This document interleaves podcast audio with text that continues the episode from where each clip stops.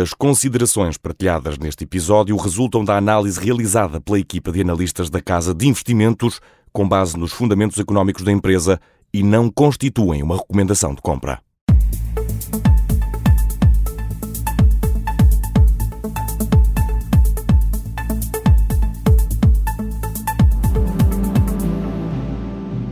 Hoje, na nossa série Investidor Inteligente, vamos olhar para a Ryanair, eh, uma das empresas que é considerada, de facto, um negócio excepcional eh, para os analistas da Casa de Investimentos. Vamos fazê-lo com Paulo Leite, que é analista sénior de investimentos. Paulo, bem-vindo. Eh, vamos lá então.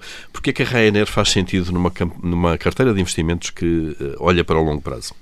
Olá, Paulo, obrigado.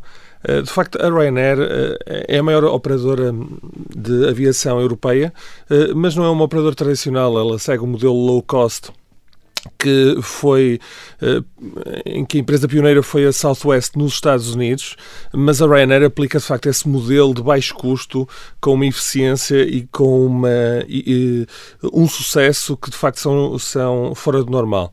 Eh, a Ryanair basicamente corta os custos em toda a linha de uma ponta à outra da empresa desde uh, os custos de aeroportos, os custos laborais, os custos de, de manutenção, o próprio foco que tem num, num, num tipo de avião só e consegue ter custos por passageiro que são metade, um terço das outras operadoras low cost do espaço europeu. Uh, e isso permite encher os aviões, encher os aviões a 90%, 95% uh, e acabar por oferecer tarifas muito favoráveis e, e torná-la muito mais rentável do que qualquer companhia de aviação. Isto num setor que tradicionalmente é pouco amigo do capital. O setor da aviação é tipicamente destruidor de valor, eh, tanto pelo investimento intensivo em aviões, que é um ativo difícil de rentabilizar, eh, como também pela forte concorrência, porque uma pessoa escolhe um voo pelo preço, tipicamente. E, portanto, uhum. não, há, não há grandes características de apego a outros elementos. E neste ambiente, a Ryanair é uma empresa que consegue sempre ter retornos de capital de dois dígitos, tipicamente na zona dos 15% a 20%. O que é raro neste setor, sem dúvida, não é? Uh, e em relação à equipa de gestão, uh, o, que é que, o que é que tem a dizer? uh, obviamente, a grande figura da Ryanair é o Michael O'Leary, o CEO desde polémico, 94, bem. muito polémico, é uma figura uh, controversa, uh, algo exótica. Uh, ele abusa às vezes de, de uma linguagem até forte e provocadora, gosta de, de confrontar os poderes instalados. Nós conhecemos bem o conflito que ele tem com o governo português, até por causa da TAP. E além disso, ele gosta de fazer algumas afirmações às vezes bastante controversas, mas acima de tudo o objetivo dele é trazer, é, é publicitar Ryanair. Porque quando ele diz um destes uh, disparates, por assim dizer, entre aspas, claro. o, o, que ele está é, é, é, a passar a imagem de que a Ryanair, de facto, tem custos muito abaixo dos operadores e está focada em cortar os custos para os seus clientes. Uh, e, acima de tudo, é um excelente gestor, é alguém que hum, conseguiu, de facto, conduzir a empresa até ao seu patamar atual e é um gestor proprietário. Ele tem 4% eh, do capital da empresa e, portanto, gera também ali a, sua própria riqueza pessoal. Claro, eh, está, dentro da, da empresa também em termos de capital. Eh, este é um setor da aviação que sofre impactos regulares por acontecimentos que não têm nada a ver com o setor. No caso da pandemia, nós percebemos isso. O setor parou durante uma série de tempo. Como é que a Ryanair está a lidar com isto? Eh, de facto, a pandemia foi um desafio tremendo para o, para o setor da aviação. Ehm, é a maior crise que o setor enfrentou em toda a sua história, eh, parando grande parte da sua atividade durante largos meses.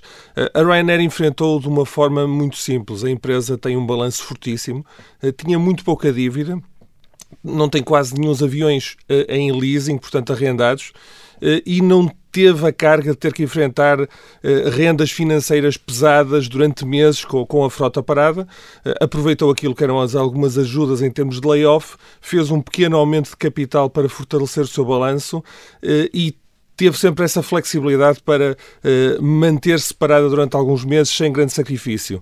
Ela perdeu 1,3 mil milhões de, de, de euros de, de, de, resultados, ou melhor, teve prejuízos de 1,3 mil milhões de euros, mas é o que ela ganha uh, num ano normal e, portanto, facilmente vai uh, repor, o, a, retirar a dívida que colocou neste período e fortalecer de novo o balanço eh, com a normalização do negócio, até porque essa normalização está a acontecer de uma forma muito, muito rápida. Eh, ela já transportou em maio mais 9% de passageiros do que em 2019 e espera até ao final do ano incrementar cerca de 15% face aos níveis pré-pandemia. Portanto, taxas de crescimento muito fortes, eh, de facto. Muito fortes, até porque ela está a expandir em termos de, de frota e de, de capacidade instalada. Uhum.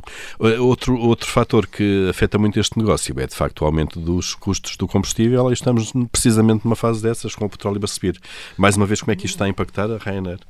Eh, a Ryanair, eh, de facto, eh, tem um desafio aqui em termos dos custos do petróleo, que são um fator importante, são cerca de 40% dos custos operacionais, mas as empresas low cost normalmente têm uma boa capacidade de enfrentar estes períodos, porque são aquelas que têm, de facto, a estrutura de custos mais, mais leve e que conseguem manter margens mesmo em períodos de custos eh, de petróleo elevados. Isso aconteceu em 2014, 2013 e a Ryanair nessa altura manteve as suas margens operacionais.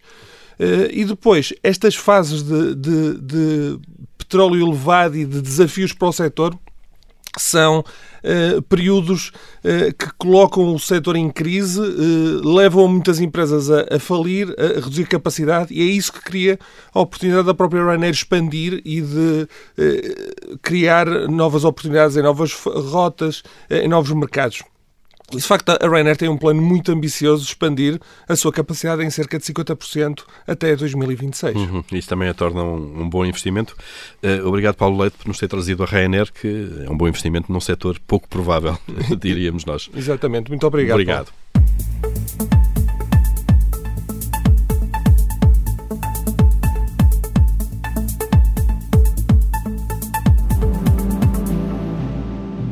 As considerações partilhadas neste episódio resultam da análise realizada pela equipa de analistas da Casa de Investimentos com base nos fundamentos económicos da empresa e não constituem uma recomendação de compra.